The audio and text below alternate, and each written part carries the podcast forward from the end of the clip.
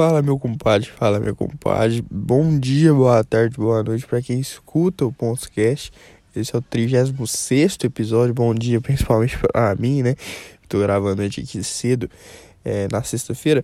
Diferente da quinta, porque é, tava esperando o Inter jogar nas oitavas da Libertadores. Falar sobre o Inter aqui para vocês. Acho que vai ser até melhor um pouco.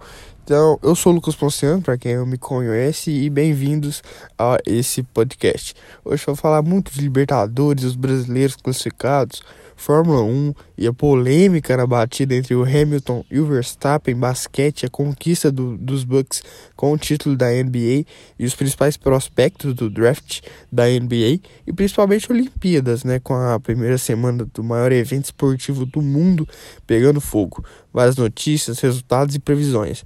É, vou dividir em partes o podcast novamente, como vocês já devem saber.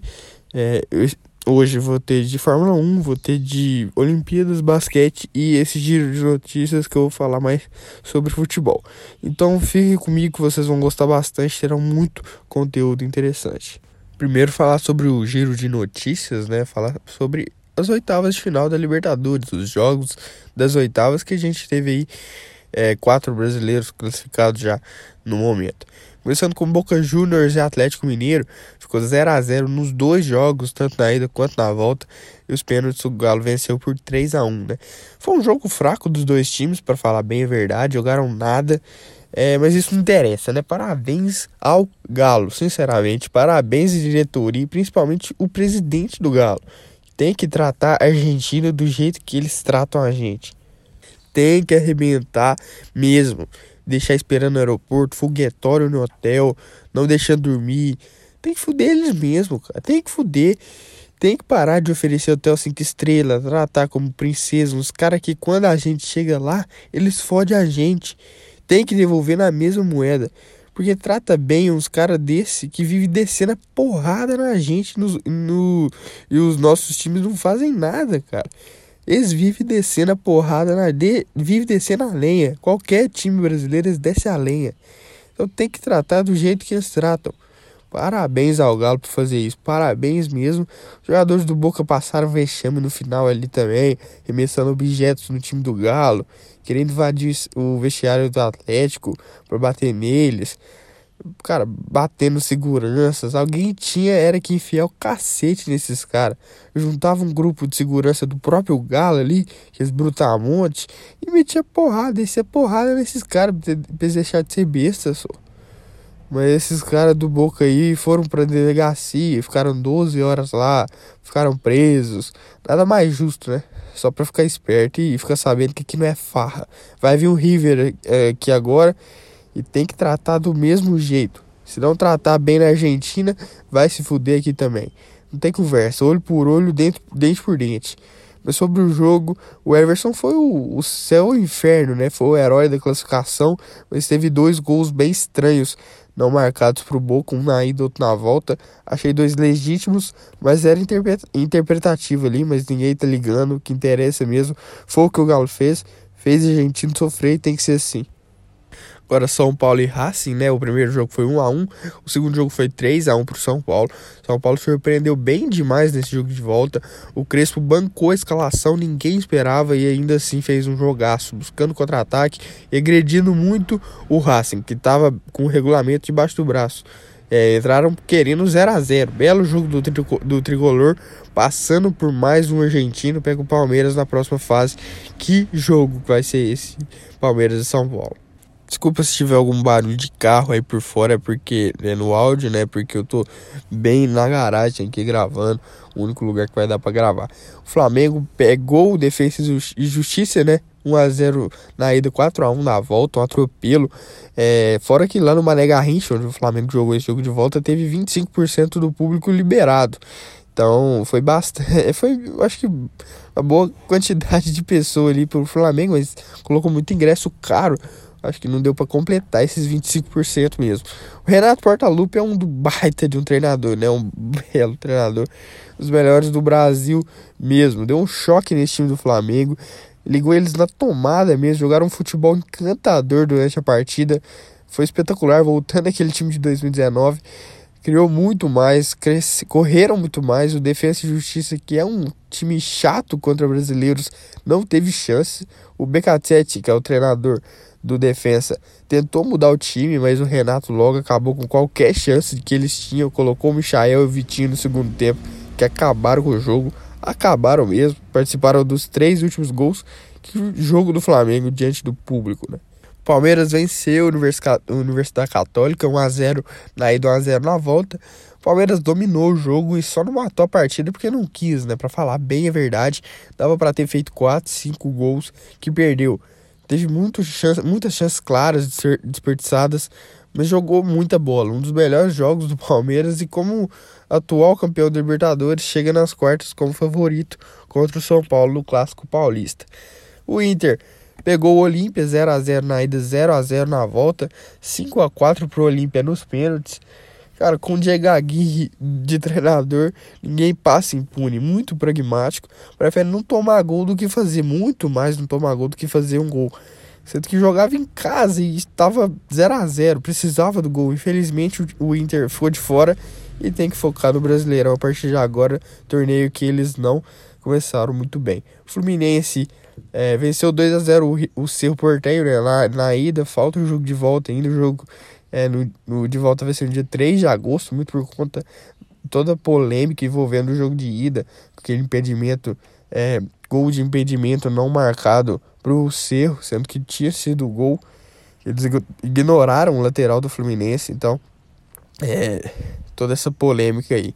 O Vélez Sarsfield venceu o Barcelona 1 a 0 na ida e perdeu 3 a 1 na volta. O Barcelona de Guayaquil se classificou. River Plate e Argentinos Júniors empataram 1 a 1 na ida e 2 a 0 para o River fora, River classificado. Nas quartas vão ter River Plate e Atlético Mineiro, São Paulo, Palmeiras, Flamengo e Olímpia, Barcelona contra Fluminense ou Cerro Portenho.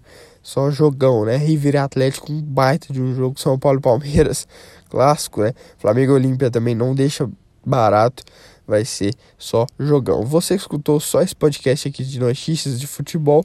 É, me siga lá no Instagram. Me siga no Twitter. Acompanhe minha plataforma de texto. Tá tudo aqui na descrição do episódio. Me ajuda lá. Falar sobre Fórmula 1 agora, e principalmente a polêmica entre a batida, na batida entre o Hamilton e o Verstappen, começando com a classificação sprint. Né? Foram 17 voltas ali, praticamente 100 quilômetros corridos, que foram sábado. Foi a corrida de classificação, uma sprint race. É, foi na sexta-feira, teve treino livre, treino livre que classificaria para as posições dessa sprint race. No sábado teve outro treino livre e essa corrida rápida para definir o grid de largada da corrida a vera mesmo no domingo. É um novo formato, né, que a Fórmula 1 está testando. Um pouco mais para frente eu vou falar sobre, é, sobre isso. Foi uma largada, ele que era uma mini largada, já era praticamente só a largada e poucos metros depois. Era largada e algumas voltas. Depois, o que importou mesmo foi a largada, e foi uma largada excepcional do Verstappen para assumir a ponta para cima do Hamilton, que foi o mais rápido no Q3 do classificatório para essa corrida de sprint, né? O Hamilton tinha conseguido a, entre aspas, pole. O Carlos Sainz largou muito bem, mas conseguiu se recuperar, largou muito mal, né? Perdão, mas conseguiu se recuperar bem, escalando o pelotão, terminou em 12 segundo. O Sérgio Pérez rodou feio durante a mini prova, caiu muitas posições, perdeu 13 na pista, terminou em vigésimo e ainda teve que largar do, dos box na corrida de domingo porque ele saiu da prova antes. O Fernando Alonso foi outro que fez um sprint sensacional, largou muito bem, que foi importante, roubou quatro posições logo de cara e a experiência tomou conta, né? Terminou em sétimo, fez um excelente final de semana. O George Russell teve um fim de semana muito bom em casa, a torcida ajudou bastante. Ele foi oitavo no classificatório, nono no, no sprint, mas largou em décimo segundo por um toque no Sainz e décimo segundo na corrida. Decaiu bastante, mas ainda assim foi bem, é, tendo em vista o péssimo carro da Williams, né? Ele que nas últimas semanas estava vindo muito bem em várias corridas. Dessa não foi tanto, não conseguiu manter o ritmo, mas décimo segundo foi bom para um carro péssimo que ele tem na Williams, segundo pior do grid, junto ali com. Já que o Nicolas Latifi, companheiro de equipe dele, é mil vezes pior. Ele mostra é, melhor ainda assim nesse carro da Williams. Que tomara que melhore pro ano que vem, né? Com o novo regulamento, com tudo praticamente novo no carro. Tomara que a Williams é, melhore e volte a correr muito, né? O Verstappen ficou com a pole position e três pontos no campeonato. Belíssimo trabalho dele e da Red Bull no sprint. Hamilton ficou em segundo com dois pontos e o Bottas em terceiro ficou com um ponto do campeonato. Eu particularmente, cara, gostei bastante, achei bem emocionante, mas temos que analisar melhor isso aí, ver se vai continuar essa competitividade nas outras corridas rápidas, porque é um risco das equipes de dar a vida e perder muitas posições para corrida que importa e vale de verdade, né? Ou até acontecer um acidente e isso danificar muito o carro ou o próprio piloto. É bem arriscado, mas muito emocionante, é verdade. Temos que ver isso aí direito, se vale a pena. O que importa, claro, que é o público e o apoio. Isso teve e vai ter. Principalmente é um atrativo para o novo público, mas se as equipes não quiserem, não vai adiantar. Elas não vão continuar buscando essa, entre aspas, vitória com vontade. Isso acabaria com o objetivo da criação dessas sprint races. Uma ideia boa seria ter essas corridas rápidas em poucos finais de semana da temporada, né? É, mais especiais ali Poderia, poderia até causar um mais apelo e comoção do público, até por ser mais exclusivo, né? E como seria de vez em quando, em pistas específicas onde isso pode dar certo, as equipes devem querer vencer. Mas não é só um palpite, não sei se vai dar certo também. Sempre tem que ter tem que haver testes, né, independente. Talvez essa sprint race ter menos voltas também pode ser interessante também é, para valorizar quem larga e aposta nos pneus macios é interessante, mas muito arriscado. Isso tem que ser muito bem estudado. Que é mais uma tentativa da Fórmula 1 deixar isso é, a categoria competitiva, mas das últimas vezes praticamente nenhuma deu certo, né? Eles estão há quanto tempo tentando fazer isso?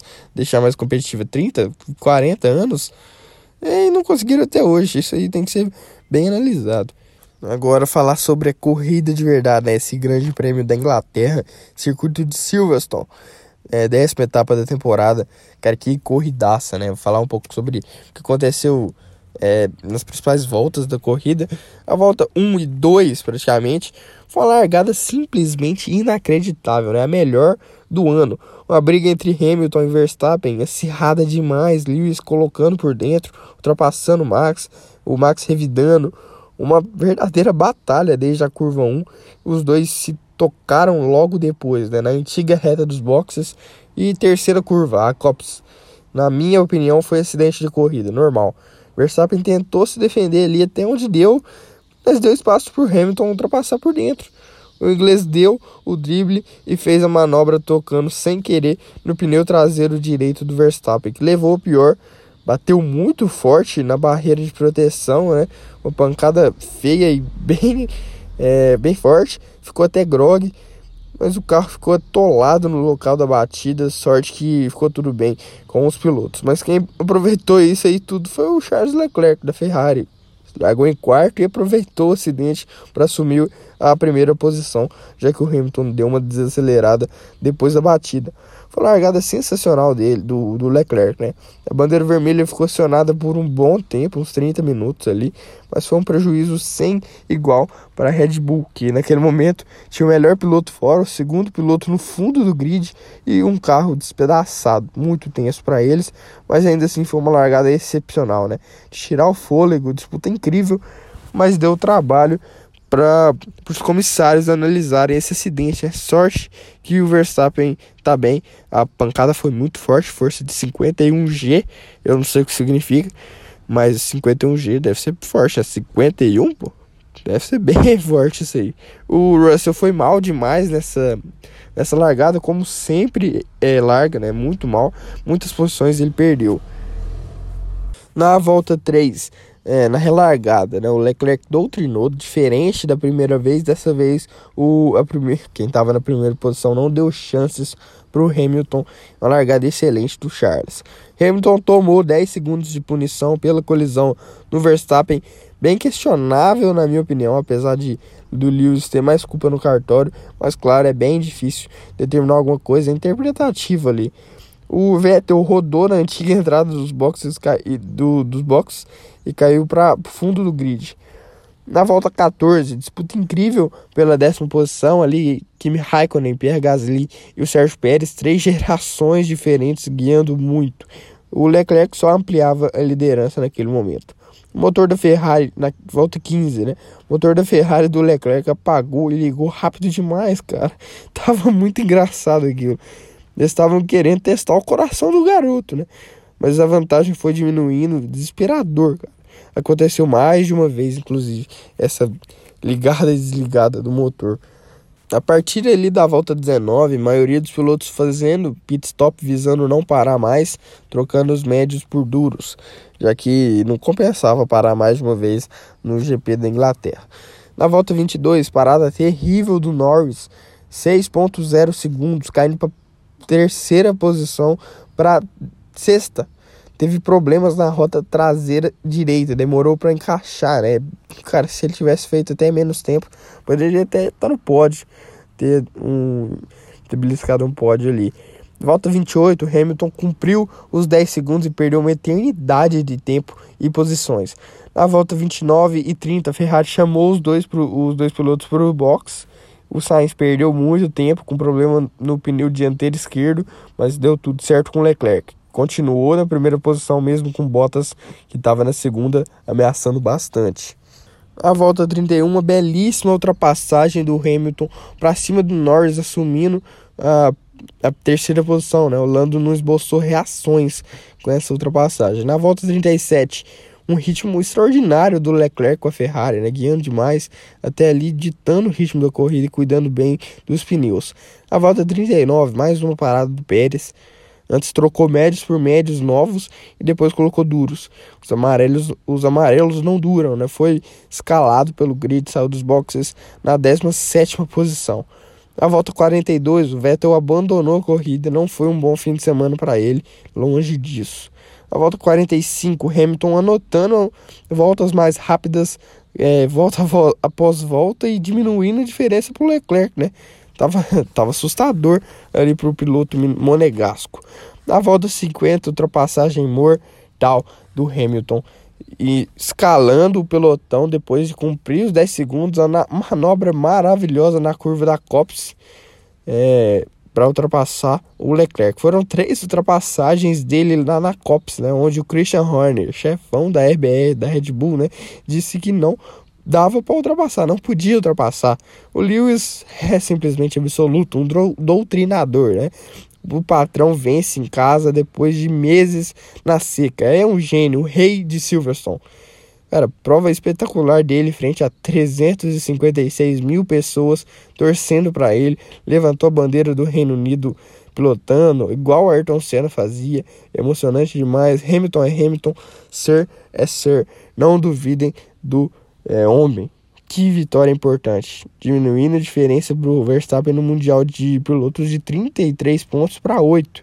Fatal, né? A Red Bull nem pontuou na prova, a Mercedes comemora também. Hamilton fez a, a, fez a festa com a bandeira britânica, né? Parecia a primeira vitória dele, mas não, foi a quarta de 2021. São oito em Silverstone é, recordista absoluto e 99 na carreira, simplesmente isso. Falta uma pro número triplo.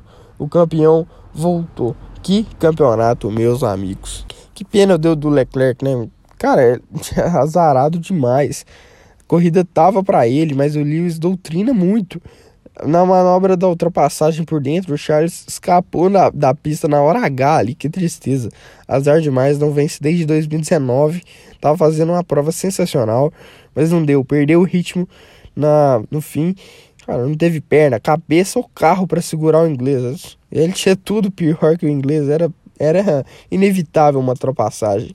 É, depois da, da bandeirada, ficou assim: Hamilton, Leclerc, Bottas é, no pódio, seguidos por Norris, Ricardo, Sainz, Alonso, Stroll, Ocon, Tsunoda, Gasly, Russell, Giovinazzi, Latifi, Raikkonen, Pérez, Mazepin, Mick Schumacher, Vettel e Verstappen.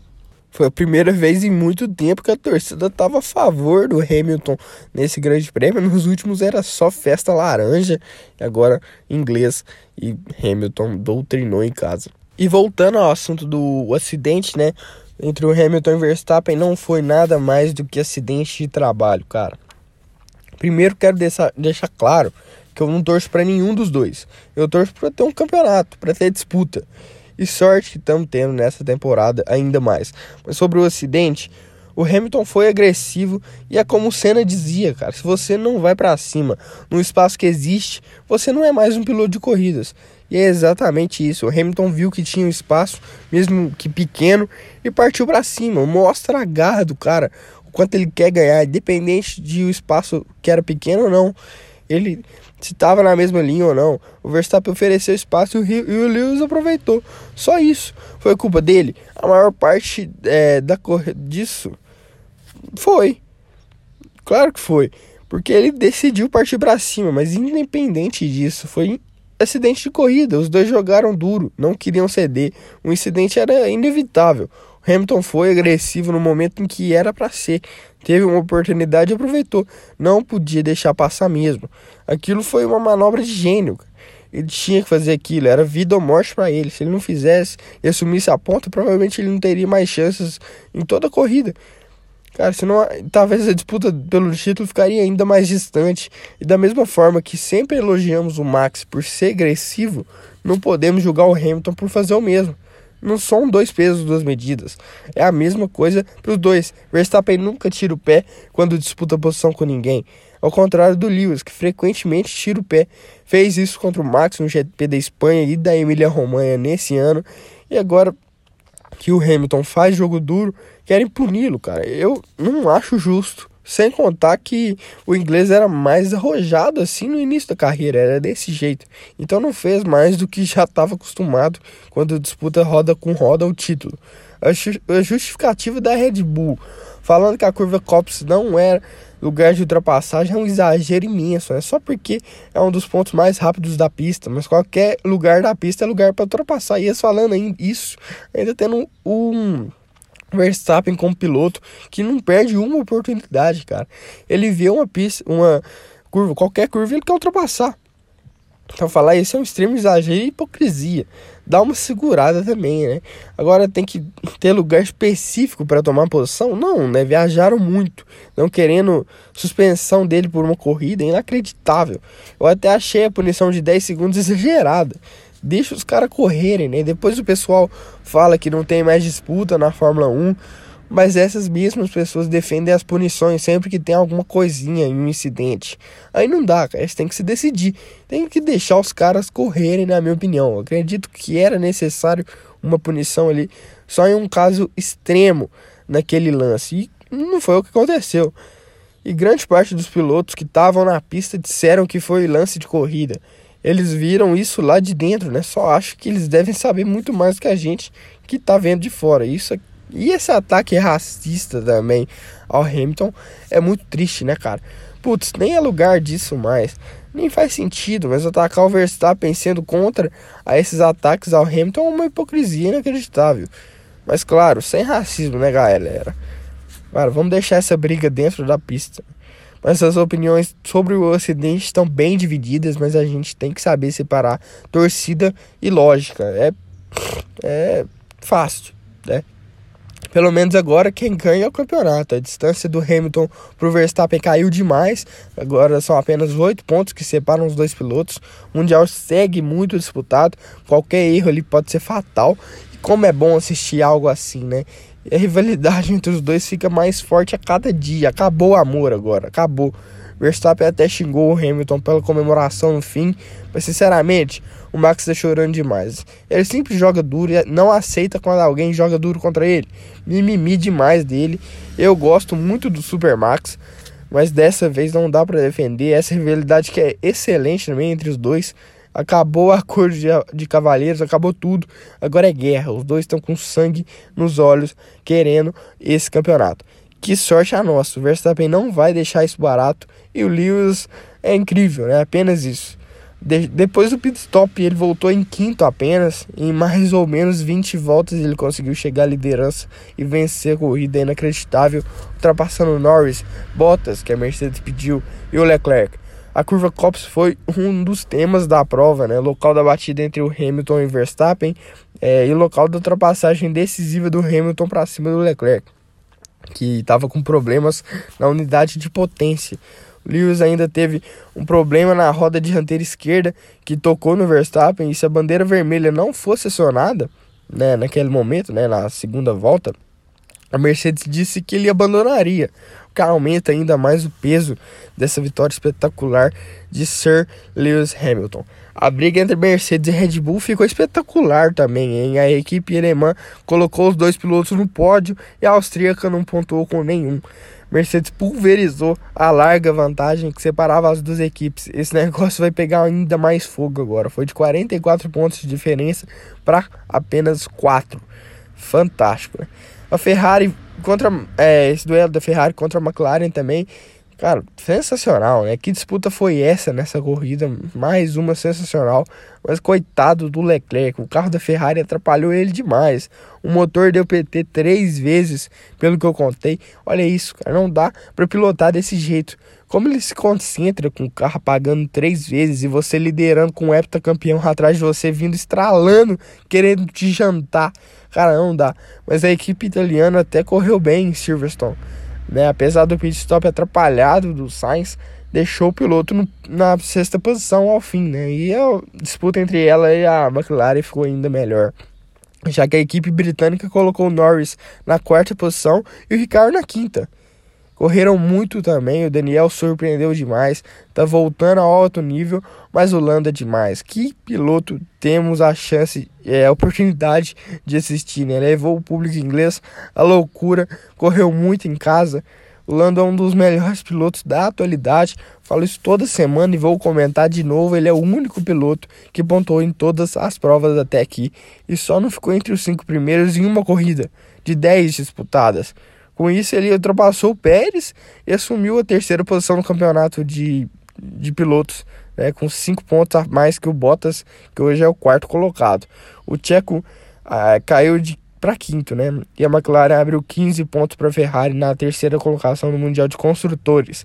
É o melhor início da temporada da equipe britânica na era híbrida, né? Desde 2014. Outro destaque da corrida foi o nosso velhinho, né? Fernando Alonso, que fim de semana do espanhol, bicampeão do mundo, deitou com a Alpine em Silverstone, é, terminou na sétima posição e surpreendeu todo mundo. Uma baita prova dele, outro nível de pilotagem, ao contrário do seu amigo de idade Vettel, que foi terrível em todo final de semana.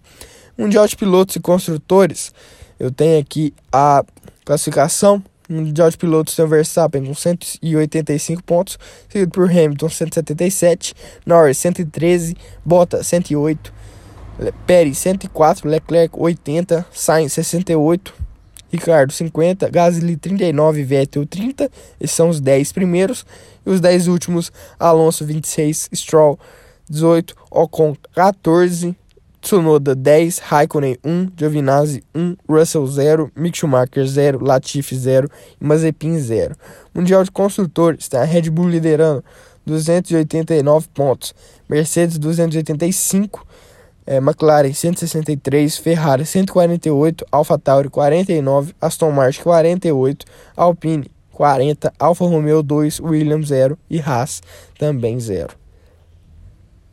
E depois dessa corridaça, né, a, prova, a próxima é, prova é o GP da Hungria, circuito de Húngara Horink, de 1 de agosto, daqui duas semanas, a 11 etapa de 23 da temporada. Vai pegar fogo.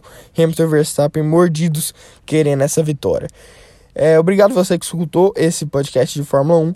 Então, me siga nas redes sociais, tá tudo aqui na descrição: texto, Twitter, Instagram, me ajuda lá fazendo favor. Falar de Olimpíadas agora, né? Maravilhosa Olimpíada, Jogos Olímpicos estão pegando muito fogo. E começando com pandemia, né? Falar um pouco sobre a pandemia. Lá no Japão, são 90 casos de Covid já confirmados dentro de quem chegou ali em Tóquio para as Olimpíadas, seja imprensa ou delegações dos países, né? A coisa tá feia lá, comparando com o Japão, óbvio. São casos é, aumentando cada dia, né? Lá, mas evidentemente que os jogos não serão cancelados. Se fossem para cancelar, já teriam feito isso há muito tempo e não deixariam para a última hora, quando já tem mais de 10 mil pessoas no local, vindas de 206 lugares diferentes. Já tá todo mundo lá, faz nem sentido cancelar agora. O Brasil vai desfilar na cerimônia de abertura dessa sexta com quatro integrantes: Bruninho, lenda do vôlei, a Kathleen Quadros, lenda do judô, como atletas brasileiros, porta-bandeiras, porta perdão, e o Marco Laporta, chefe de missão, com mais um oficial administrativo, serão apenas quatro para evitar contágios da Covid-19.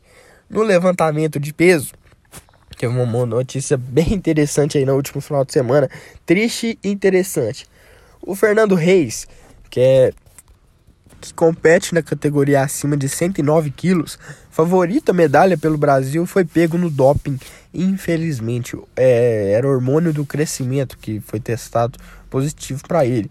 E não vai não vai participar das Olimpíadas, né? O exame foi realizado dia 11 de julho e o alterofilista era favorito medalha. É tricampeão dos Jogos Pan-Americanos, foi quinto colocado no Rio 2016 e levou o bronze no Mundial de 2018. Ele afirmou que fez 10 exames e não deram nada.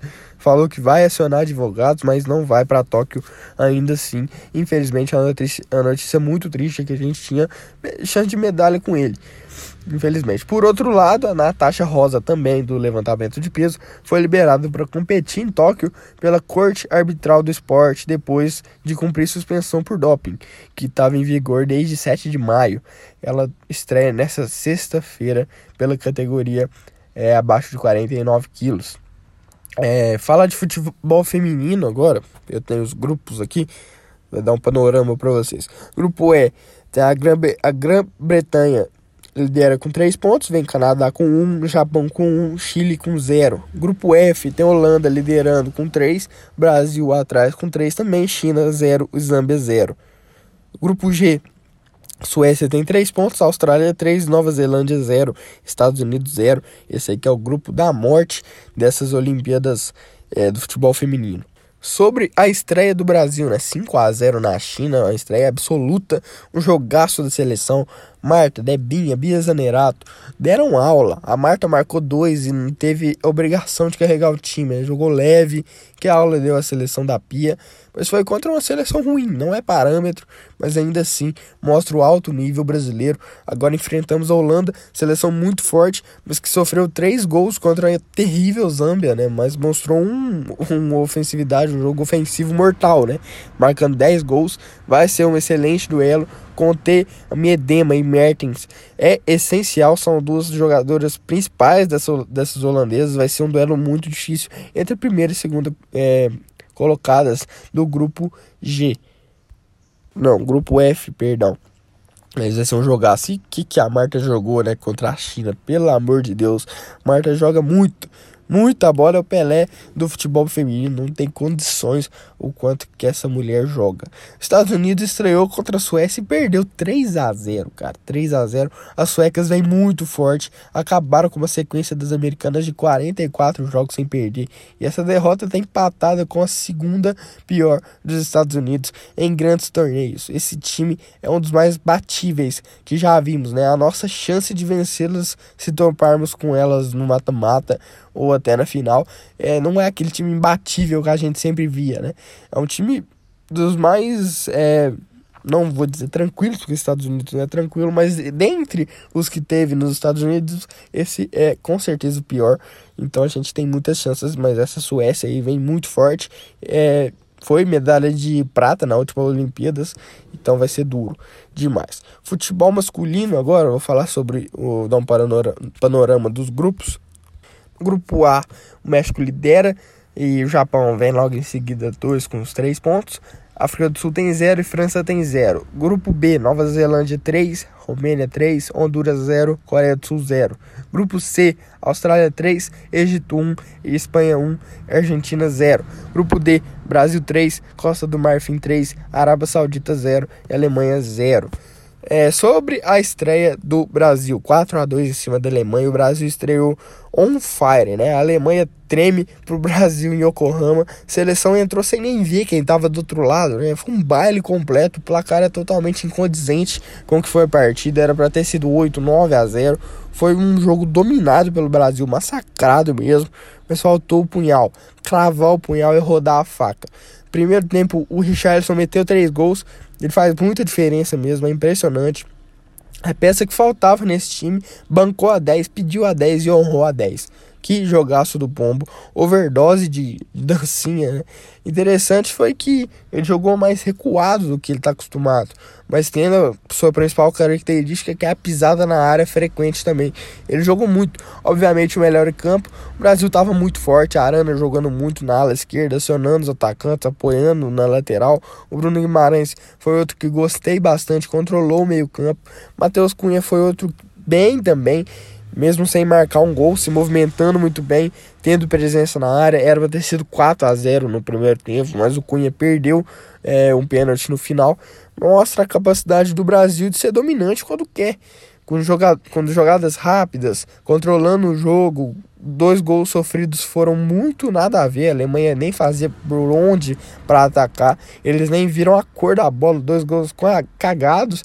Uma falha do Santos e outro foi uma falha de marcação do Nino na bola aérea. Ficou marcando a bola e pulou antes. É um ponto que o Jardim vai precisar olhar bastante é, a defesa, né? Já nos últimos amistosos, o Brasil teve problema nesse setor, então vai precisar melhorar. E mesmo assim, o Brasil continua amassando a Alemanha. Até que o treinador alemão fez um bom ajuste no segundo tempo, colocou mais um zagueiro e conteve mais os nossos atacantes, mas isso liberou o meio campo, liberou espaço no meio campo e que continuou agredindo bastante com os passes. E por essa boa defesa deles, a gente não conseguia marcar mais gols.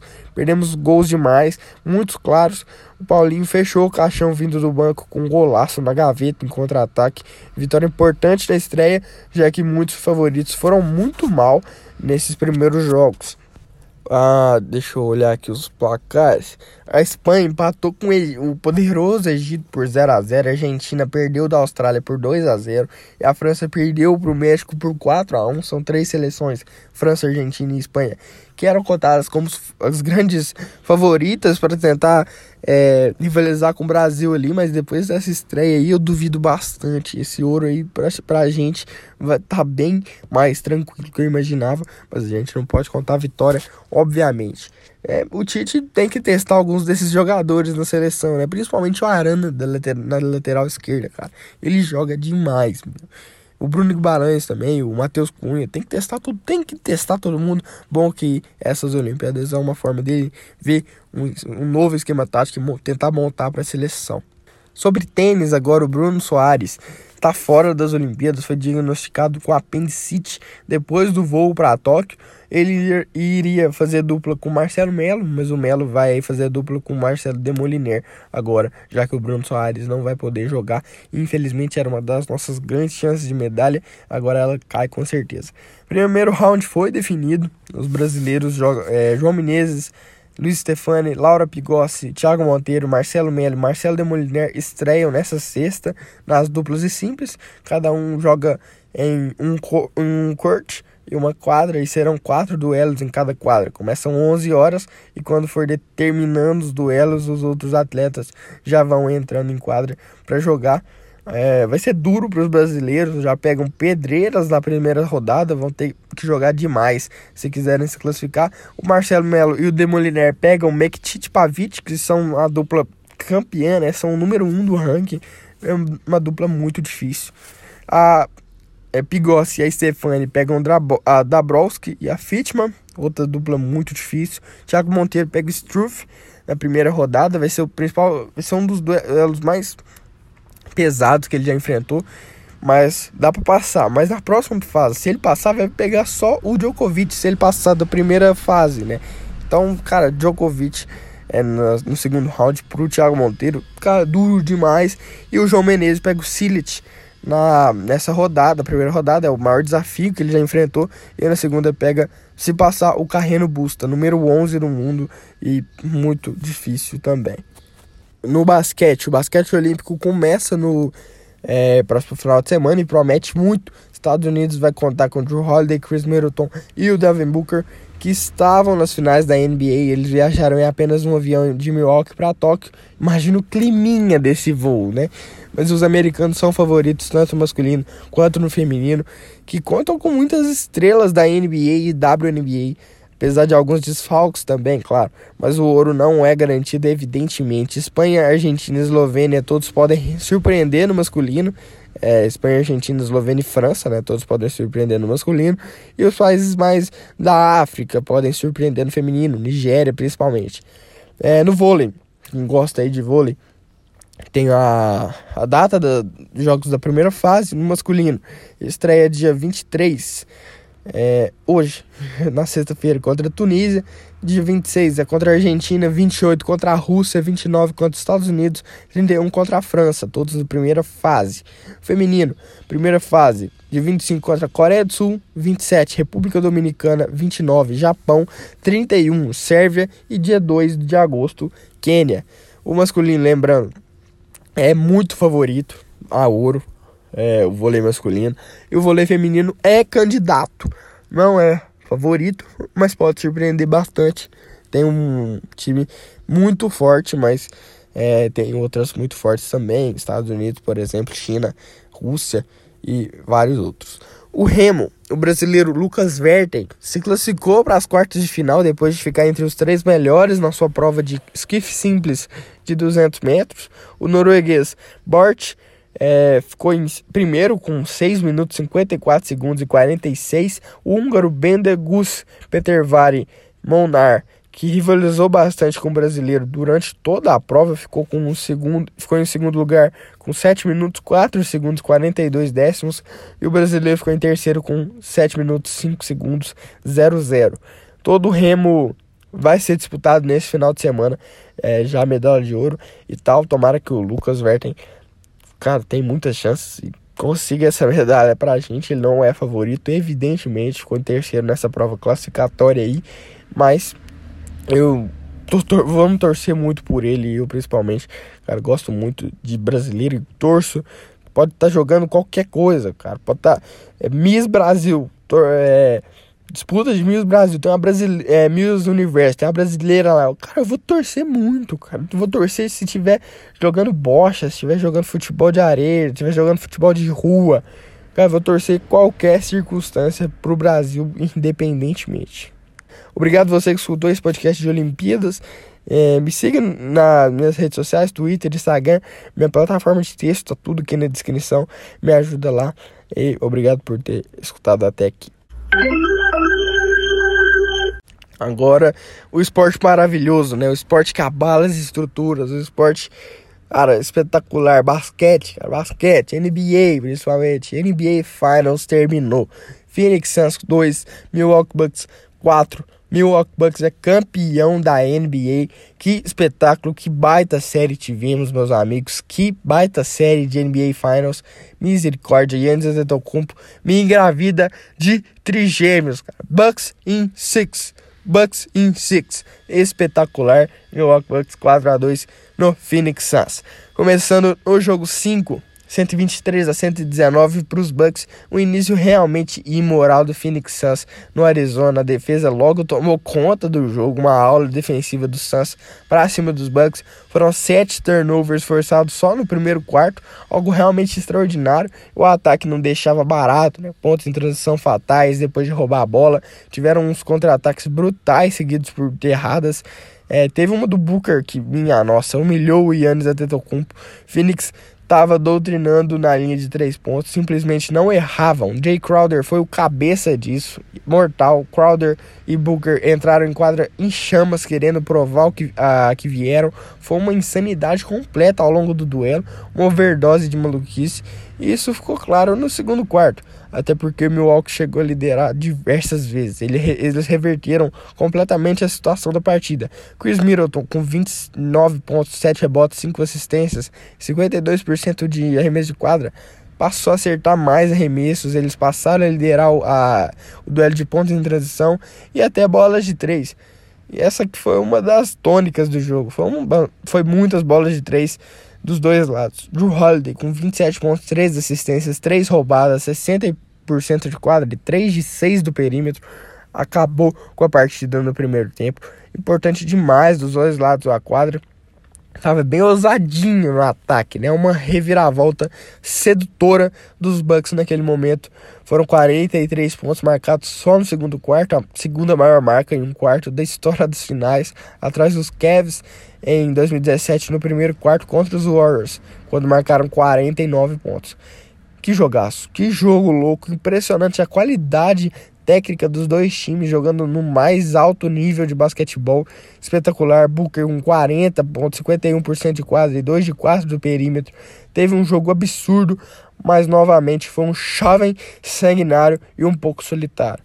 Ele não desistia nunca, mas sempre com todas as ações de impacto do Suns. Foi o décimo jogo dele nesses playoffs com mais de 30 pontos. Rick Barry, com 11 jogos desse tipo, detém o recorde de mais jogos com essa pontuação em temporadas de, de estreia nos playoffs.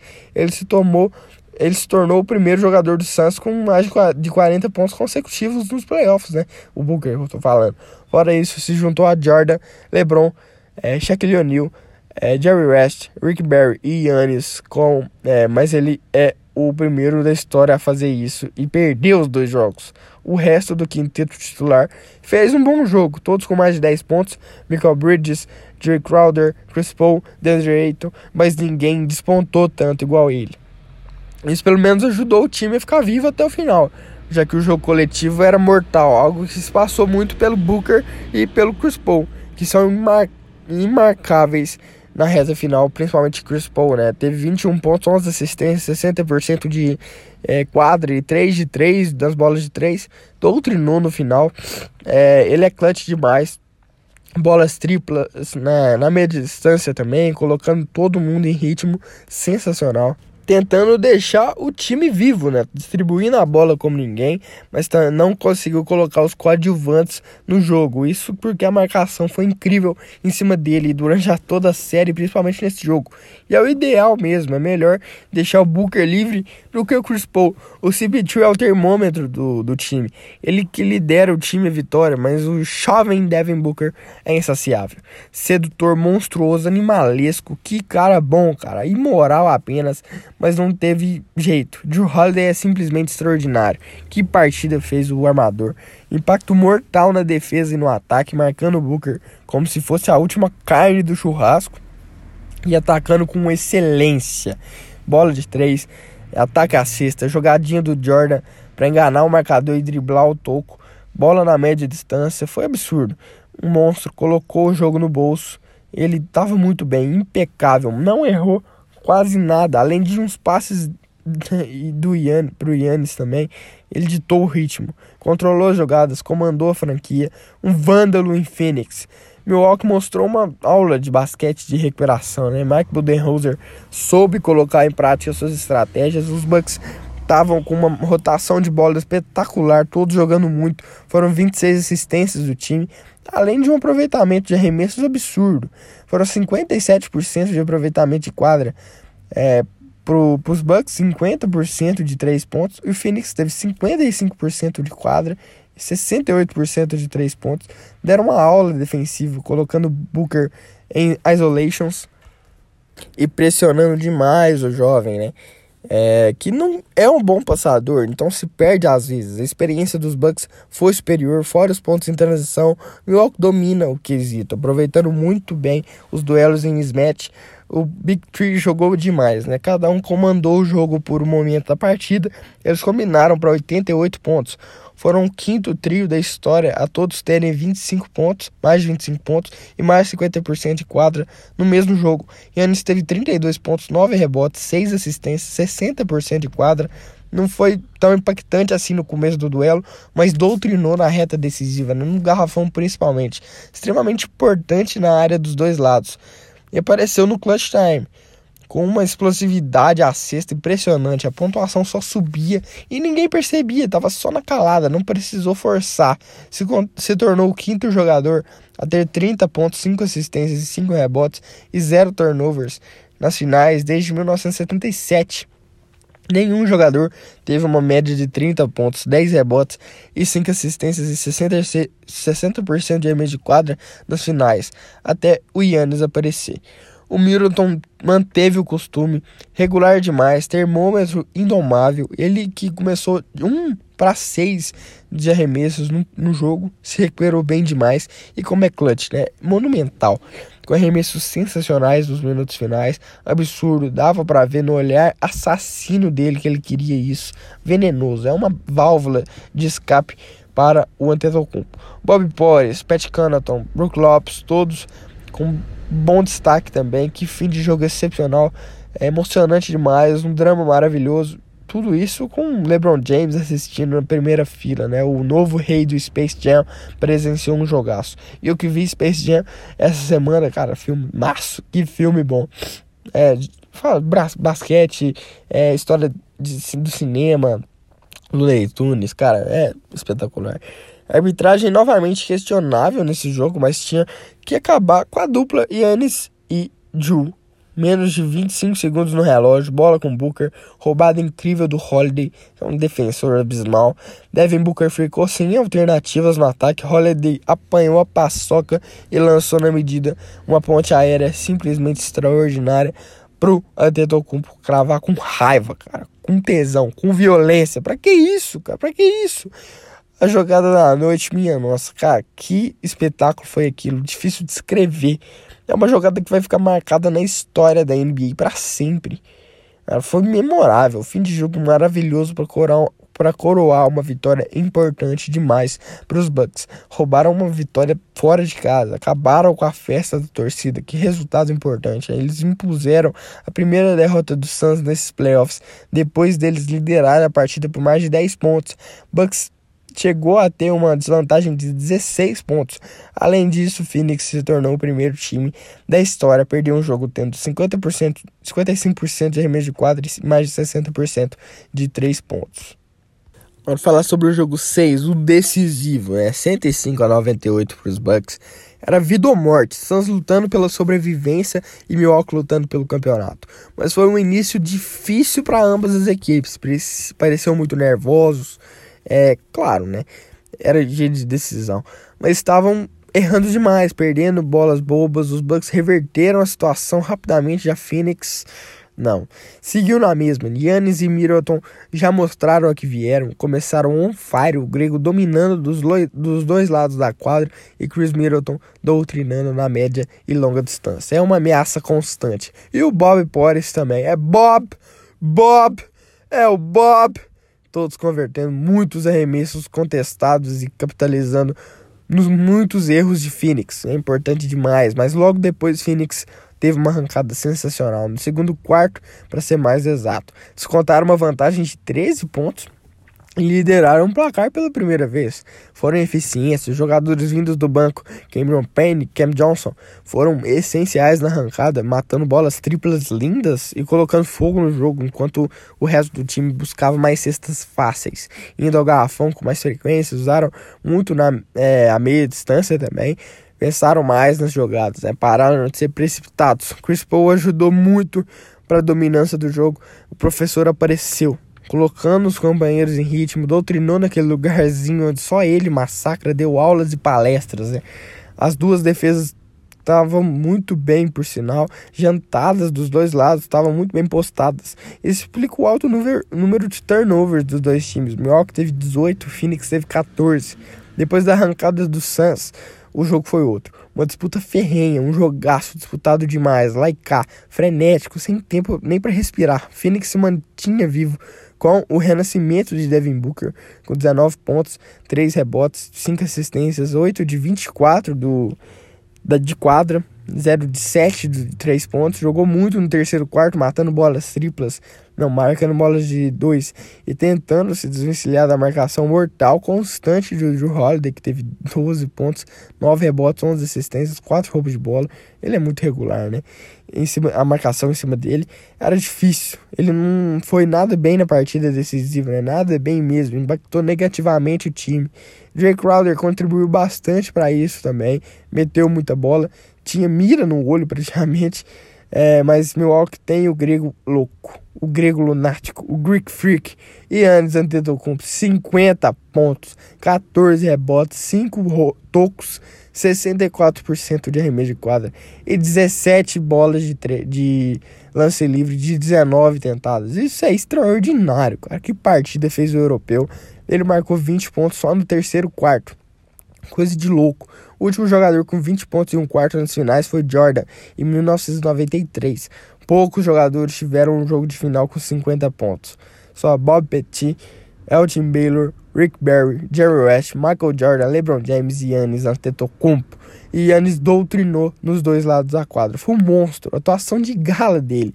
Ele jogou muito, liderou a equipe e para abalar se tornou um arremessador de elite na linha de lance livre. rodou e só. Se ele continuar nessa pegada, pode se tornar um dos melhores jogadores da história da NBA. Dominaria todos os quesitos, todos os fundamentos. A torcida ajudou ele a acertar os lances livres também, né? Sem aquela pressão do one, two, three. Muito bom. Ele tava parecendo um trator contra o Suns. Né? Entrava no garrafão e ninguém segurava. O cara foi um maníaco do parque, né? Ele tava impossível. Alguma coisa aconteceu com esse cara. Não é possível. A, quantidade de, a qualidade defensiva dele ficou evidente nesse jogo também. Deu cinco tocos, cara. Cinco fucking tocos. Ah, espetáculo. Tava balando com a mamata mesmo. Tá acabando com a mamata mesmo. Tava monstruoso defendendo, inacreditável que esse cara jogou. Indomável, impiedoso, imparável, imarcável, implacável, surreal, memorável, épico. Simplesmente absurdo. Não tinha quem segurasse o grego.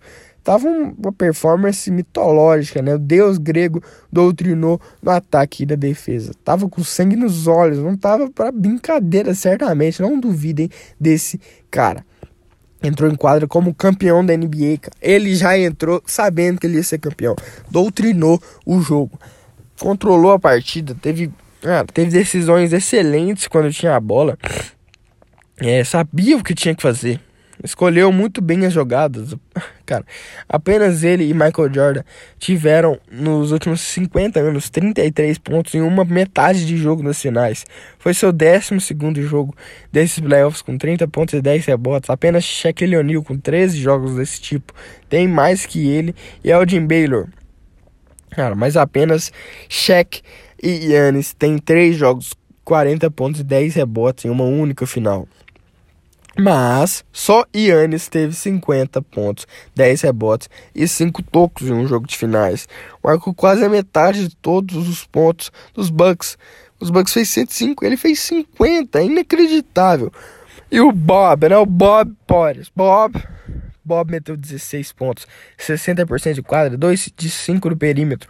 Foi ainda mais importante, foi o único bancário a pontuar pro Milwaukee e jogou demais. Foi o craque da galera, né? Aquela corridinha dele foi sensacional, foi sensacional. Bob é o Bob. O Bob é o Bob. O Bob é muito Bob. Bob, Bob, Bob. Nossa, que saudade do Bob. Nossa, eu gosto muito do Bob. Fora o Brook Lopes também, né? Ele foi essencial. Aquela cravada violenta dele foi coisa de louco. Pelo Suns, o Chris Paul teve 26 pontos, 5 assistências, 58% de quadra, 3 turnovers. Apareceu demais na reta final, muito clutch, mas carregava a franquia sozinho. Que partida! Mas foi um jogaço das finais. E ele, Miroton, 17 pontos, 5 rebotes, 5 assistências, 4 roubos de bola, um gélido, um congelador, um doutrinador, um ditador. Ele ofuscou o CP3, arregaçou no clutch time. O que esse cara joga nos minutos finais é maluquice. Decidiu o jogo arregaçando nas bolas de média distância, abalando as estruturas. É um jogadoraço deixou o Phoenix em apuros, né, na beira do precipício e não deu para o Suns. Que temporada fez o time do Arizona, histórico demais, chegaram aos playoffs depois de 10 anos fora e enfrentaram na final um time mais rodado na pós-temporada, com passagens frequentes há 5 anos. Tinham mais experiência. É, Devin Booker, DeAndre Ayton vão ter mais oportunidades com certeza, disso eu não tenho dúvidas. A única incógnita aqui é o Chris Paul, sobre o futuro do Chris Paul. Merecia um título mas não é porque ele não tem um anel que ele não é um ídolo. CP3 é uma lenda. Um jogador que vai ficar na história da liga depois de aposentado. É histórico, mas é azarado demais. É o único jogador a ter perdido quatro séries depois de, cara, liderar por é, 2 a 0 é muito azarado. Resta saber se ele vai seguir no Suns e aceitar a player option ou recusar renovar um novo contrato ou sair pro Lakers. Cara, é, ele tem que ficar no Suns. Ele tem que ficar no Suns. Se seguir, o time continua entre os favoritos do Oeste. Vão ter muitas chances sim. O Booker teve um playoff fantástico, né? Precisa manter a cabeça erguida. É um time muito jovem. Tem muito ainda por vir para eles. É mais um vice na conta do Suns, né? São três agora. Todas as finais perdidas por 4 a 2 Coincidência triste. Se esse time de Phoenix não ficar manjado a partir de agora, vão ter muitas chances nos próximos anos. Mas é contra uma intensa conferência oeste com todo mundo saudável. Vai ser duro. Mas vamos falar da parte boa que a temporada fizeram os Bucks, né? Inacreditável. Campeões da NBA. Simplesmente surreal, né? Milwaukee Bucks conquista a NBA depois de 50 anos do único título de sua história, lá em 1971, com Kareem Abdul-Jabbar, Oscar Robertson, meio século atrás. É muito tempo. Época de Leo Alcindor, que na época era, aí hoje é Kareem Abdul-Jabbar. 50 anos depois, os Bucks voltam à glória, reverteram uma vantagem de 2 a 0 na série. Apenas outros quatro times fizeram isso nas finais, né? Celtics em 1969, Blazers em 1977, Miami Heat em 2006 e Cleveland Cavaliers em 2016.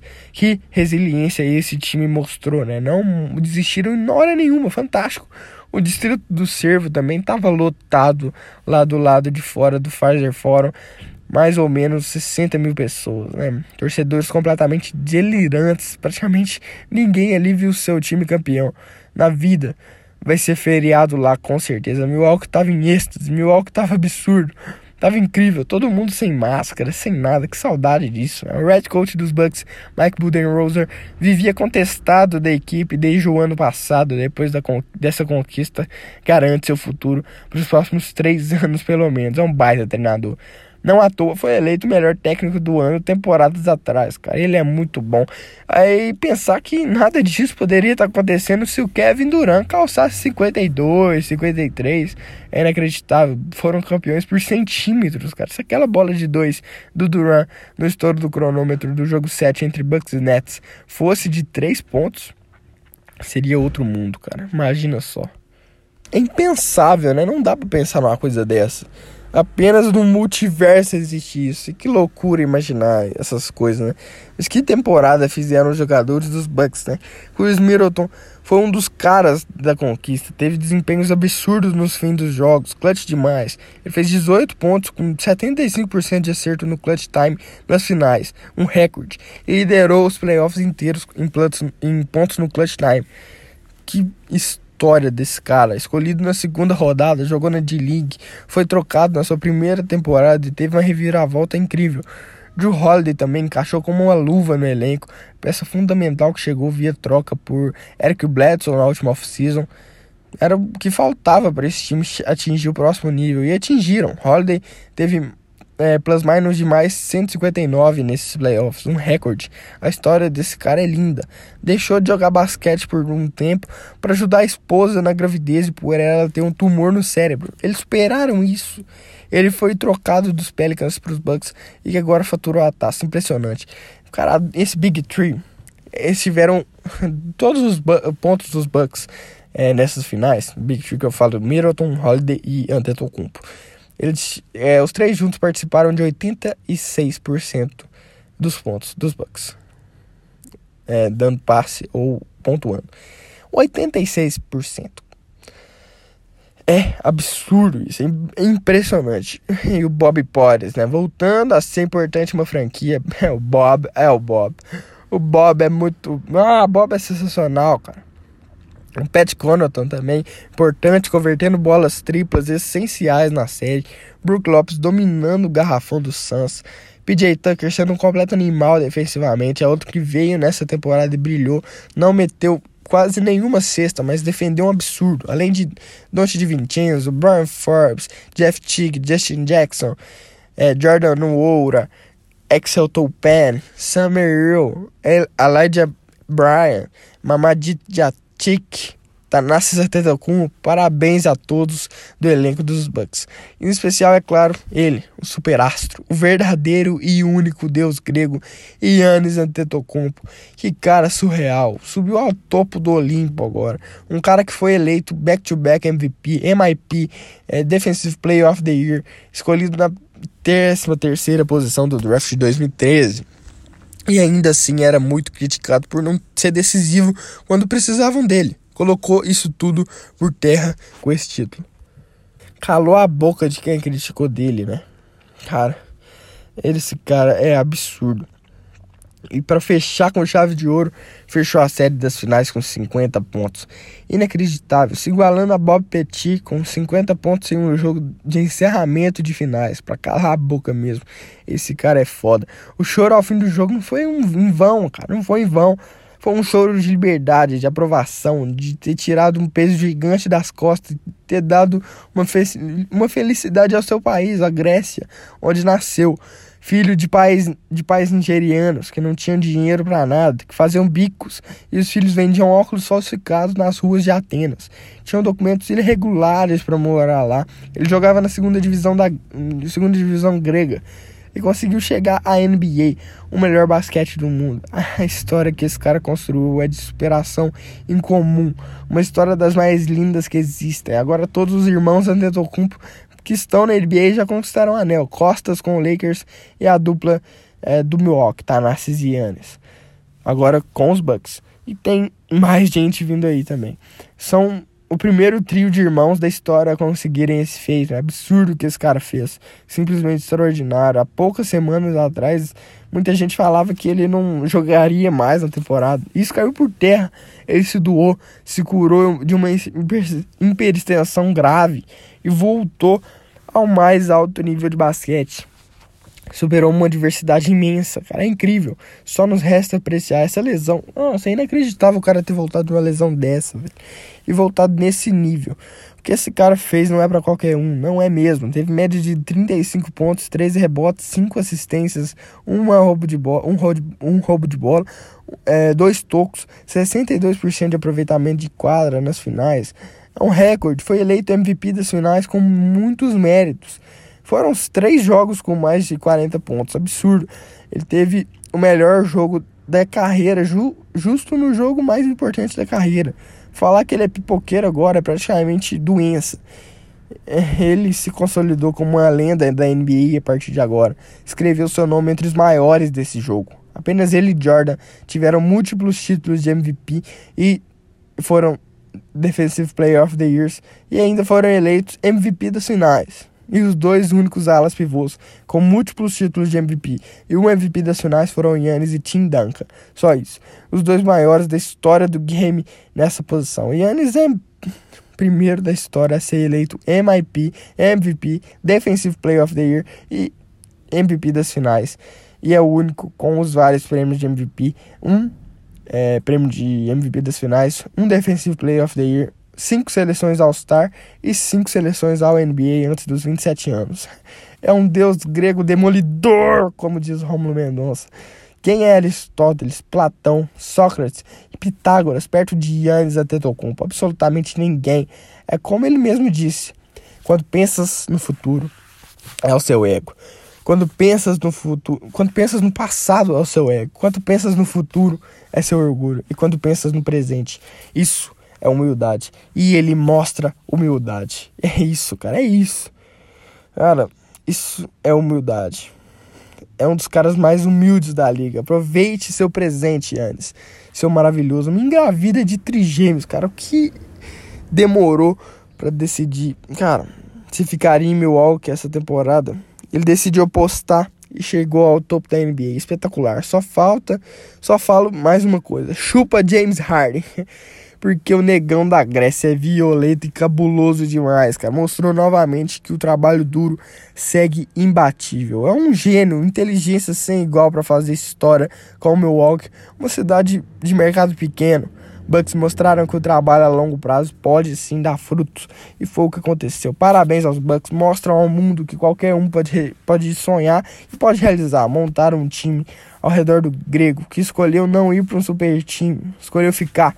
Ah, isso engrandece ainda mais a conquista. Imagina se o Brooklyn, com aquele massa, já vence na primeira temporada.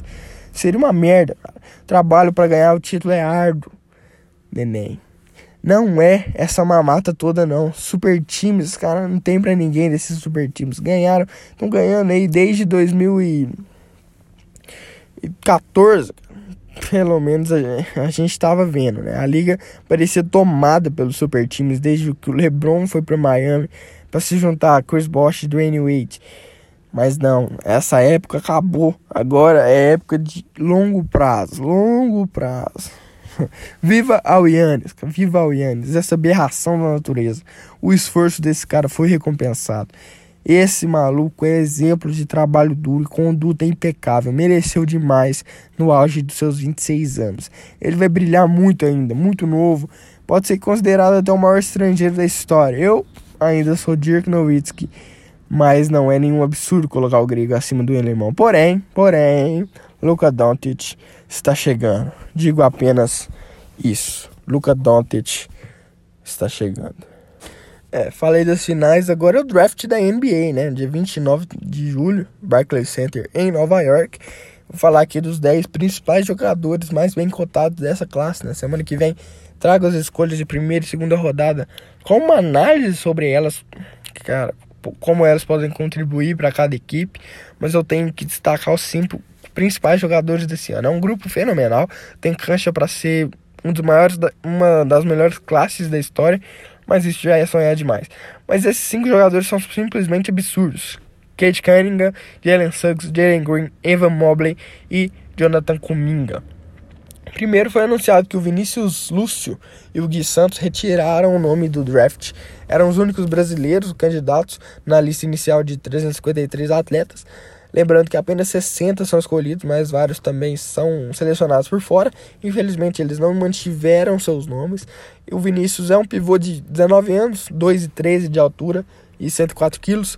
Tem propostas do Brasil e da Europa hoje, já que rescindiu o contrato com o Juventude Badalônia, da Espanha, para se inscrever para o recrutamento. Ele realizou vários testes de treinamento nos Estados Unidos nos últimos meses, é, Minnesota e New Orleans se interessaram mais, mas um problema de visto dele na Espanha melou tudo.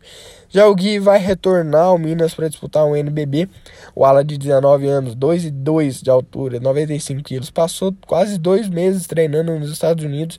Treinou com oito times, de acordo com os analistas. Até pediu dispensa da seleção olímpica para realizar os testes mas resolveu retirar seu nome e retornar ano que vem, já que vai estar tá bem mais badalado, se estabelecendo como titular do time mineiro na próxima temporada, né?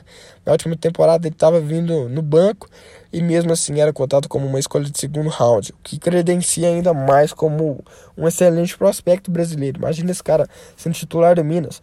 Cara, primeira rodada fácil aí para ele. Agora vamos aos prospectos garantidos, né? O Cade Cunningham, né, que é o principal prospecto dessa classe, é armador, point guard, point guard, é, 203 de altura, 100 kg, é, quilos, 19 anos de Oklahoma State. Ele teve na última temporada teve médias de 20 pontos, 6 rebotes, 3 assistências, 1.6 roubo de bola, 40% nas bolas de 3. Cara, fantástico, é o melhor jogador da classe. Ele tem culhão para ser um dos melhores jogadores jovens da liga rapidamente. É um baita armador, muito rápido, muito alto. Ele consegue ter uma visão de quadra excelente olhando por cima da defesa, consegue criar jogadas para si mesmo e para os outros jogadores, facilitando o jogo dos demais. Ele domina grande parte dos fundamentos e joga com é, eficiência, faz o simples mais bem. Ótima leitura de pick and roll também, finalizando bem ou potencializando um passe o poder de finalização dele é gigante, é muito bom na transição também, sempre com boa leitura de jogo para saber realizar a melhor jogada, é muito inteligente, um QI de basquete bem elevado, junto com a sua visão de quadra impecável. Isso compensa seu baixo poder atlético, né? pontua bem, tem criatividade construindo jogadas, jogo bem parecido com o do Luka Doncic do Dallas Mavericks, mas claro que tem pontos fracos. Ele não tem explosão em decisões do lado defensivo e ofensivo da quadra, além de velocidade e impulsão. Força passes no meio de muitos jogadores adversários e comete muitos erros de passes por conta disso. E pode ser superado facilmente sem a bola na velocidade, mas apesar disso tem um teto de super estrela, joga demais, tem capacidade para se tornar tomar conta de um time logo de, de cara, principalmente do Detroit Pistons, onde falta um franchise player. Eu vejo ele com um baita encaixe lá em Michigan. Ele tem um hype enorme em cima do armador e com razão. Pode ser a cara de, um, de uma nova geração de jogadores e pode ser a cara dos Pistons, que tem a primeira escolha do draft e vai ter a oportunidade de draftá-lo. Eu não perderia essa oportunidade se fosse do, de Detroit. O Jalen Green é shooting guard, ele é arma, alarmador, ele tem 1,98 de altura, 82 quilos, 19 anos. Ele jogava na, no D-League Ignite. É, no último temporada teve 18 pontos de média, 4 assistências, 4 rebotes, 3 assistências, 1.5 roubos de bola, 46% de arremesso de quadra. É outro que pode atingir o teto de ser uma estrela. Green e o Jalen Suggs, o próximo da lista, são dois prospectos bem badalados para a pick 2, que é do Houston Rockets. São dois jogadores com estilos quase semelhantes, mas comparando com alguém da NBA, o Green tem um estilo mais parecido com o do Zach Lavine, do Chicago Bulls.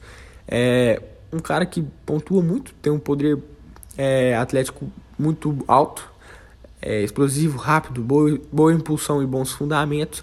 É um arremessador perigoso de todos os níveis da quadra, uma arma muito eficiente, explora bastante o contato e por consequência gosta da linha de lance livre.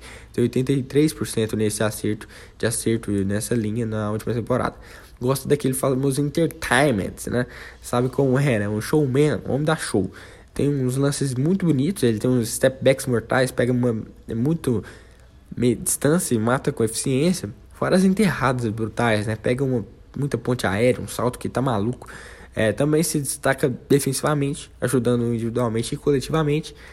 É foda que tem muita confiança, isso às vezes é excelente, mas em outros casos isso pode resultar em uma jogada forçada e decisão precipitada, além de ter um esforço questionável. Às vezes cochila e perde agressividade e falha um pouco nas bolas triplas pelo que se espera dele.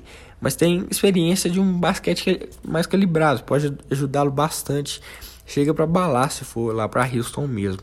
O Jalen Suggs, point guard também, ele tem 1,93 de altura, 93 quilos, 20 anos, lá de Gonzaga, 14,4 pontos de média, 5 é, rebotes, 4 assistências, 1,9 é, roubo de bola, 50% de arremesso de quadra. Esse cara é brilhante, né? E fez isso no último March Madness.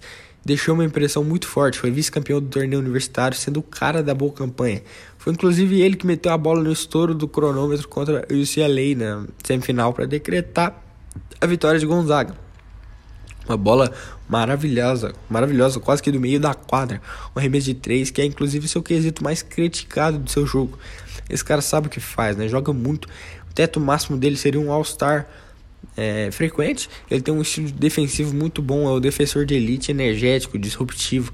Ele anima o time, tem um impacto muito forte na defesa, defendendo principalmente o perímetro é muito inteligente em trocas e se vira muito bem contra jogadores maiores que ele. Por isso tem um estilo bem parecido com o do Drew Holiday, do Milwaukee Bucks. Atualmente o melhor defensor da liga e campeão da NBA. O Suggs é um armador muito com um poderio atlético muito forte, boa velocidade, mobilidade, impulsão e explosão. Tem um físico invejável, um arremessador 8 ou 80 também. Tem momentos de muitos acertos e outros de muitos erros seguidos. É inconsistente, é também um líder nato, sabe comandar uma equipe a vitória, tem um espírito vencedor, muito esforçado, impacta muito um time e ele se doa para a equipe mesmo. E além de ter boas infiltrações, sabe usar bem a tabela é, com bandeja de efeito e usa muito bem o corpo para isso. Porém, tem uma visão de quadra limitada para um guard não é ruim, mas pode evoluir bastante e talvez precise passar por mudanças na sua forma de remisso. A mecânica não é muito boa, mas é um dos prospectos mais prontos para a NBA hoje, principalmente defensivamente, fisicamente e pelo seu jogo mental muito forte. Parece um experiente mesmo. Pode fazer diferença na liga. Analistas projetam que ele seja escolhido na quarta posição pelo Toronto Raptors, caso o Kyle Lowry deixe a franquia. Ele seria uma peça ideal para reconstrução. Falar agora do Evan Mobley. Ele é pivô, tem 2,13 de altura, 98 quilos e 20 anos. Ele é de USC. Teve médias na última temporada de 16 pontos, 9 rebotes, 2 assistências, quase 3 tocos, 58% de mês de quadra. O Mobley é um baita pivô protetor de aro mesmo, gigantesco. Estilo se parece bastante com o do Banner de Baio, do Miami Heat. Tem um teto máximo para se tornar um franchise player, jogador principal de algum time, né? O que está mais de olho é o Cleveland Cavaliers, que precisam de um big man urgentemente, já que o Andrew Drummond vazou durante a temporada, foi para o Lakers. O Kevin Love está perto de se aposentar e o Varejão não deve permanecer. Só tem o Jarrett Allen e só, né? O Mobley teria um bom encaixe por lá. Ele tem muitas qualidades como defensor, consegue marcar todas as posições sem muita dificuldade. É muito completo, atua bem em jogadas de transição com a sua excelente mobilidade, corre a quadra com facilidade e eficiência se vira contra vários tipos de defensores. A pontuação dele é extremamente focada no garrafão, raramente tenta bolas de média e longa distância, tem uma boa visão de quadro para um pivô, tem bom passe, é um sólido reboteiro, mas nada fora do comum. Tem uma envergadura imensa e ainda é bem ágil é, pelo seu tamanho, né? Consegue atuar de formas diferentes dos dois lados da quadra, porém não é forte fisicamente para a posição. Então pode ser superado facilmente por pivôs maiores. É muito magro, mas isso pode ser mudado. Como temos exemplos em Anthony Davis e André Antetokounmpo principalmente. E também não é um bom pontuador em situações de poste, tem falhas mas foi bem dominante na universidade. A quantidade de tocos e ganchinhos que ele deu no March Madness foi coisa de louco. Jogo demais mas não se traduz para a NBA. A escolha dele pode ser até segunda. O Houston precisa de um pivô também, assim como o Cleveland precisa de um armador. Vídeo saída próxima do Colin Sexton. Eles podem inverter essas posições, mas não sabemos de nada ainda. O próximo que eu vou falar é o Jonathan Kuminga. É small forward, ele é ala e congolês. Tem 2 e 3 de altura, 95 quilos, 18 anos e também jogava no D-League Ignite. Na última temporada teve média de quase 16 pontos, 7 rebotes, 3 assistências, 1 roubo de bola e 0.8 tocos. Kuminga é um, um último jogador desse top 5 muito forte, né? O jogador do Congo. É cotada para escolha do Orlando Magic na pick 5, na quinta escolha. O teto dele é possivelmente um, se tornar um franchise player, o jogador mais importante da franquia, tem um estilo muito parecido com o do Jalen Brown é, do Celtics ou Paul George dos Clippers. É um sólido defensor, se vira muito bem contra jogadores de diversos tamanhos, disputa quase sempre mismatches favoráveis, tem potencial para ser um defensor de elite da NBA, é um ótimo bloqueador, arremessa muito bem em situações de movimento e cortes para a cesta. Não é um arremessador fixo, sabe se movimentar e pontuar dessa forma, além de saber pontuar bem sem a bola também com uma boa leitura e movimentação. Cria jogadas bem, é um excelente reboteiro para o seu tamanho, tem um potencial atlético enorme e tem um físico invejável. Ainda pode evoluir demais pela sua idade, porém tem a tendência em quicar muito a bola em situações desnecessárias. Fora que vai entrar na liga como um arremessador ruim, vai precisar de evolução. Não tem bom aproveitamento nas bolas de 3 e lances livres. Ele tende a não dar sequência em movimentações de bola, preferindo ficar com ela nas mãos, fora que chega muito jovem e inexperiente. Pode ser visto com maus olhos isso. Vai entrar na liga tendo que melhorar o arremesso de 3, assim como o Paul George entrou na liga. Pode ser, pode se encaixar também no bem Orlando Magic, mas não é nada garantido, já que é um elenco jovem com um jogador de ponta como guards. Warriors e Thunder estão de olho se Orlando deixar esse cara passar. O Scott Barnes, ele é small forward e power forward, então ele é ala, o ala pivô. Tem 2,6 de altura, 102 kg, 19 anos de Florida State. Média da última temporada: 10 pontos, 4 rebotes, 4 assistências, 1,5 é roubo de bola, 50% de arremesso de quadra. O Barnes é cotado para a sexta escolha do Oklahoma City Thunder. O teto dele é um titular importante, tem estilo de jogo parecido com o Draymond Green dos Warriors, tem bom tamanho, é forte e tem uma forma física imponente. É muito pronto fisicamente para NBA, além de ser explosivo e de ter boa impulsão. O poder atlético dele é imenso também. É um competidor nato, se doa em todas as bolas na quadra, tem um talento elevado e demonstra muitas habilidades de amador. É muito versátil defensivamente, tem um excelente trabalho de peça, é muito ágil e rápido para um ala grande igual é ele. Um baita defensor rouba muito a bola por saber se movimentar e se posicionar nos lugares certos dentro de quadro, entre as linhas de passe do adversário. É algo que poucos atletas da faculdade demonstram. Jogador muito inteligente também, com elevado QI de basquete para sua idade e uma leitura de jogo fora de série. Né? Porém, é frágil nos arremessos de média e longa distância. É um pouco consistente, pouco consistente na linha de lance livre. Precisa evoluir. Ele é um criativo passando a bola para um ala, mas acaba cometendo turnovers e erros bobos em excesso. Tem problemas para criar situações de pontuação para si mesmo. É um dos jogadores mais prontos desse draft mentalmente e fisicamente. Então não seria surpresa se ele avançasse mais nessa seleção. O próximo da lista é o David Mitchell. Ele é point guard e shooting guard, então ele é, é armador ala armador. Tem 1,88 de altura, 92 quilos, 22 anos e é de Baylor. 14 pontos de média, 3 rebotes, 5 assistências, 1.9 roubos de bola e 45% de bola de 3. O Mitchell foi a, o cara da conquista de Baylor no último Mark Madness, né, da NCAA. Principal torneio universitário do ano. Líder do time para conseguir vencer a favorita invicta, invicta Gonzaga na final. Davion foi muito importante para esse título e agora vai tentar ir para a NBA. Uma curiosidade é que ele é fã do Donovan Mitchell, do Utah Jazz, e que parece ser parente dele, mas não é. O Davian usa a camisa 5, inclusive, em homenagem ao Spider.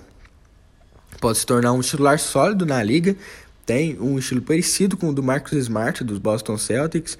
É um baita defensor individual e bom na ajuda, apesar do tamanho, consegue ser disruptivo e coleciona muito roubo de bola por isso. Arremessador capaz quando encontra ritmo de jogo e espaço para chutar.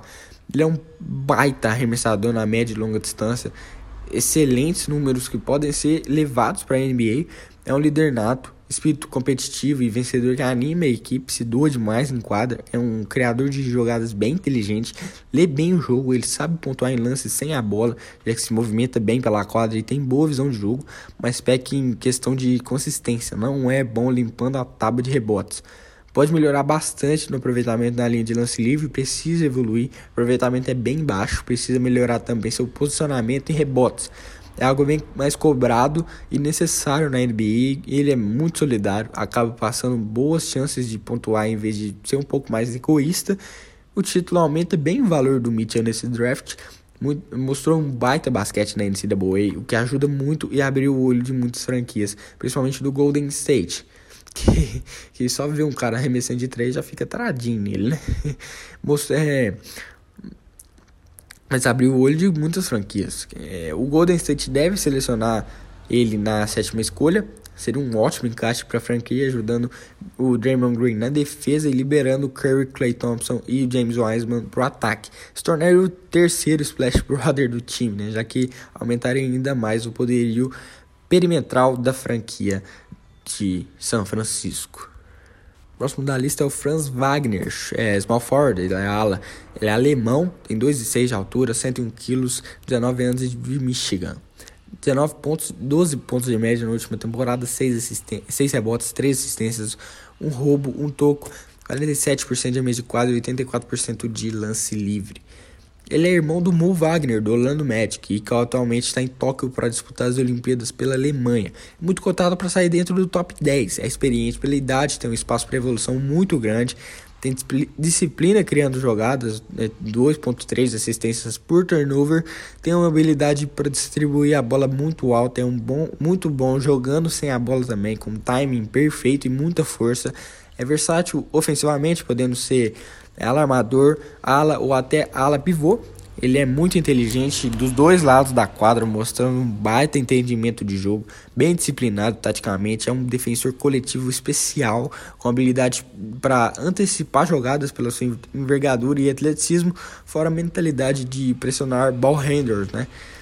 Fundamento defensivo dele são bem consolidados, movimentando-se bem lateralmente e tendo uma mistura rara de agressividade e equilíbrio para chegar no corpo do rival, mantendo os pés no chão e pronto para reagir a infiltrações dos rivais. É um defensor individual versátil também, capaz de marcar com eficiência as três posições do perímetro com sua agilidade, porém tem dificuldade de criar o próprio arremesso. Sólido nos seus fundamentos, mas não tem criatividade como passador. É muito robótico em seus movimentos, precisa de consistência na linha de três pontos também. Pode ter problem problemas na liga quando chegar por isso. Faz muitas coisas bem, mas nenhuma espetacular. É um legal protetor diário mas tem dificuldade em marcar um big man tradicional, aqueles muito físicos, né, que tem muito na NBA. Além de faltar habilidade para sobreviver como reboteiro, atuando como ala pivô contra nomes muito diferenciados na NBA. Orlando tá de olho nele e iria fazer dupla aí com seu próprio irmão.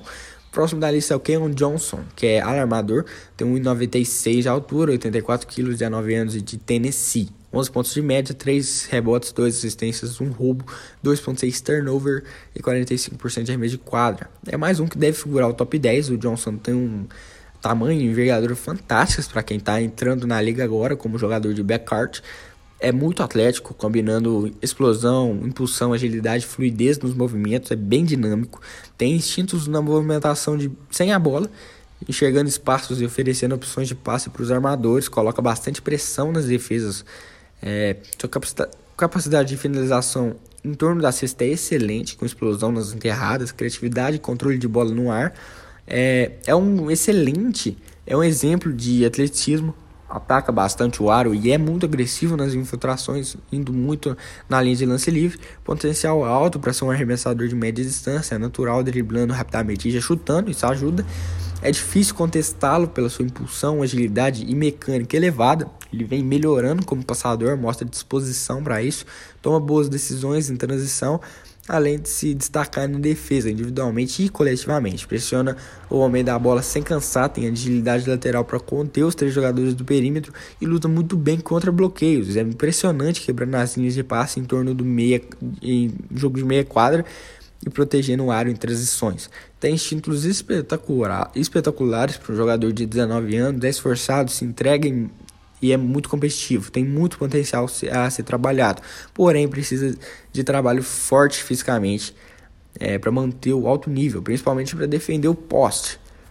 É preciso de maior refinamento no controle de bola, isso deixaria ele ainda mais mortal, se tornando um atirador na meia distância e tendo alta pontuação, criando mais separação para defensores. E sua mecânica também é precisa de reparos, tem aproveitamentos baixos e não se dá bem na linha de três pontos. E os times da NBA vão forçar ele a arremessar e tirando a infiltração dele. Comete muitos turnovers, isso significa um baixo QI de basquete, precisa melhorar como passador e cuidar melhor da bola. Ele tem uma tomada de decisão muito errada também, além de péssima seleção de arremesso, que resulta em mais turnovers ainda. Precisa ter ciência da sua capacidade ofensiva, né? comete alto volume de faltas, sua agressividade na defesa pode limitá-lo em minutos na, na liga. É uma máquina de highlights, mas precisa aprimorar sua técnica para se tornar um jogador de elite da liga último nome que eu vou falar aqui é o Jalen Johnson, que é ala e ala pivô. Tem 2,6 de altura, 100 kg, 19 anos e de Duke. 11 pontos de média, 6 rebotes, 2 assistências, é, um roubo, um toco, 52% de arremesso de quadra e 44% de 3 pontos. O Jalen tem um estilo de jogo parecido com o do Aaron Gordon, do, do Nuggets. Denver Nuggets. Ele é um tremendo atleta, explosivo e ágil, imóvel para tentar, para trocar de direção e tem ótima força funcional. Sua condição atlética é competi e competitiva projetam que ele tenha capacidade para defender todas as posições em quadra, exceto o pivô. Tem grande leitura de jogo e boa antecipação, disruptivo no perímetro, criando vários desvios e no garrafão, sendo um protetor de aro secundário. É versátil na transição ofensiva, corre muito bem a quadra sem a bola e com ela inicia contra-ataques com conforto para colocar a bola no chão em quadra aberta. Tem um alto QI de basquete, é, criando para seus companheiros e não se limita em transição, joga duro e com intensidade, tem muito a evoluir, mas mostra ótimos flashes como atirador nas bolas triplas, porém ainda é cru em vários aspectos técnicos do jogo. Pro controle de bola precisa ser mais compacto para iniciar jogadas meia quadra e também ter impacto na hora de usar seu atleticismo para criar suas jogadas de infiltração. Precisa de ajustes no arremesso, isso deixaria ele ainda mais versátil atuando como ala, ala pivô e pivô no small ball. Acrescentar refinamento nos arremessos ao redor do ar faria dele um pontuador de volume olhando pro seu baita atleticismo também. Ele é muito bom em vários quesitos, mas em nenhum é espetacular. Isso pode fazer falta na NBA. As escolhas do draft serão: primeiro round, P é, Detroit Pistons, Houston Rockets, Cleveland Cavaliers, é, Toronto Raptors, Orlando Magic, Oklahoma City Thunder, é, Golden State Warriors, Orlando Magic, Sacramento Kings, New Orleans Pelicans, Charlotte Hornets, San Antonio Spurs, Indiana Pacers, Golden State Warriors, Washington Wizards, Oklahoma City Thunder, é, Memphis Grizzlies, Oklahoma City Thunder de novo, New York Knicks, Atlanta Hawks, New York Knicks, Los Angeles Lakers, Houston Rockets, Houston Rockets, é, Los Angeles Clippers, Denver Nuggets, Brooklyn Nets, Philadelphia 76ers, Phoenix Suns e Utah Jazz. No segundo round, Milwaukee Bucks, New York Knicks, Orlando Magic, Oklahoma City Thunder, New Orleans Pelicans, Oklahoma City Thunder, Detroit Pistons, Chicago Bulls, Sacramento Kings, New Orleans Pelicans, San Antonio Spurs, Detroit Pistons, New Orleans Pelicans, Brooklyn Nets, Boston, Boston Celtics, Toronto Raptors, Toronto Raptors, Atlanta Hawks, Brooklyn Nets, Philadelphia 76ers, Memphis Grizzlies, Detroit Pistons, New Orleans Pelicans, Indiana Pacers, Oklahoma City Thunder, Charlotte Hornets, Charlotte Hornets, New York Knicks, Indiana Pacers, eh, Brooklyn Nets e Indiana Pacers. É muita escolha de Indiana Pacers, de Brooklyn Nets, de, de Oklahoma City Thunder. Cara, é muita mesmo. O Oklahoma City Thunder, Detroit Pistons, New York Knicks, New Orleans Pelicans, todos têm muita escolha e muita chance de reconstrução maravilhosa, né? Chances eles têm, só tem que saber aproveitar e usar suas escolhas que vão ter fim do draft, vou falar mais agora na semana que vem. E sobre o basquete olímpico, eu vou, tô falando em outro podcast, tô falando em podcast de, só de Olimpíadas. Então, se você quiser saber sobre o basquete olímpico, Estados Unidos, Eslovênia, França, Espanha, tudo no podcast de Olimpíadas. Aí vocês ficam por dentro até de mais esportes, que é muito interessante nas Olimpíadas, né? Se, se aproveitar e assistir vários esportes que você não faz ideia de como é, jogar. Então, obrigado você que assistiu até aqui, tanto no podcast só de basquete quanto no podcast completo. Então, por hoje é isso. Infelizmente, eu fico por aqui. Espero que tenham gostado desse episódio. Dizer para os amigos aí que gostam de esportes, querem sempre saber das novidades desse mundo. É, na minha na descrição aqui tem o Twitter, tem o meu Instagram, tem minha plataforma de textos, tudo bombando. Se você quiser dar uma olhada lá, me ajudar também, vou gostar bastante, me dar um feedback se você gostar mesmo. É, sempre com muitas opiniões, sempre com muitas notícias nessas plataformas. Então me siga lá, curta várias coisas que eu for postando. Então é assim que eu me despeço. Essa foi mais uma edição do podcast. Até semana que vem, mesmo horário e mesmo local. Valeu!